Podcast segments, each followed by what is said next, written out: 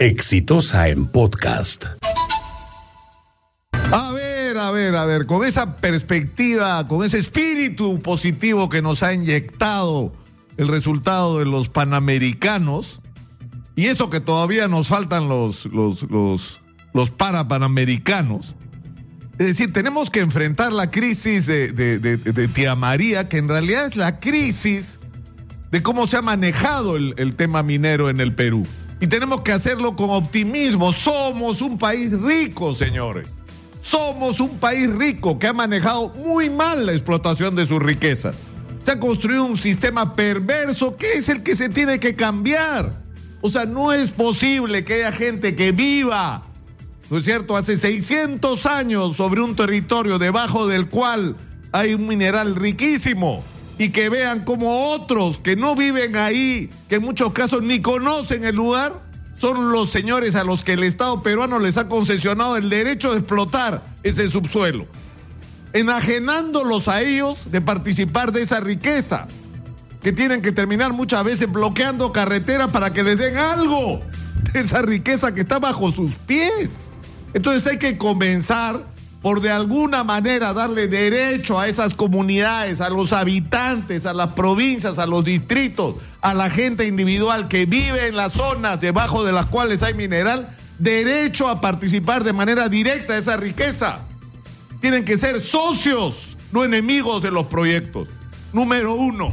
Número dos, se tiene que acabar el sistema perverso de otorgamiento de concesiones que como todo en el Perú, todo lo que ha sido gestión pública de intereses, ha estado plagado de corrupción. No tiene otra explicación que las cosas se hayan terminado como han terminado.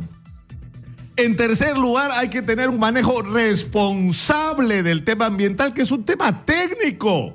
No es un tema político, no es un tema que se arregla como se ha arreglado aceitando funcionarios de todos los niveles desde eh, presidentes de la República, los que meten en los directorios, hasta ministros que terminan asesorando a las empresas a las cuales han favorecido cuando estaban en el gobierno, hasta la aceitada funcionarios menores para lograr eh, expedientes favorables en contra del interés de la gente, como ha sido en el caso del estudio de impacto ambiental de Tía María hace 10 años y que hasta ahora está en discusión. Entonces, no es tan complicado resolver el asunto, pero todo tiene que hacerse con la participación de la gente. Y en el caso de Tía María, no hoy día, no mañana.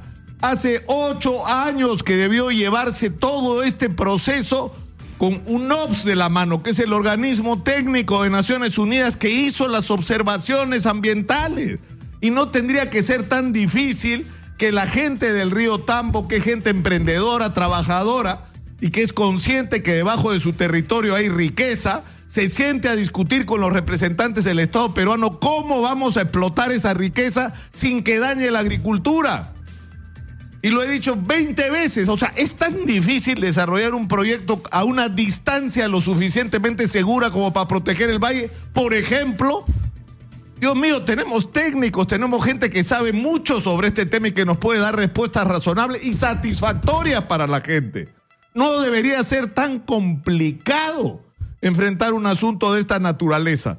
Pero hemos construido todo un edificio que tiene que ser traído abajo, porque se han manejado las cosas en contra de la gente, sin participación de la gente que es directamente afectada y que al final lo que siente es que no tiene ningún beneficio, que lo que queda al final es un hueco, contaminación y se llevaron su riqueza y no tienen colegio, no tienen salud, no tienen infraestructura, no tienen nada, no tienen futuro.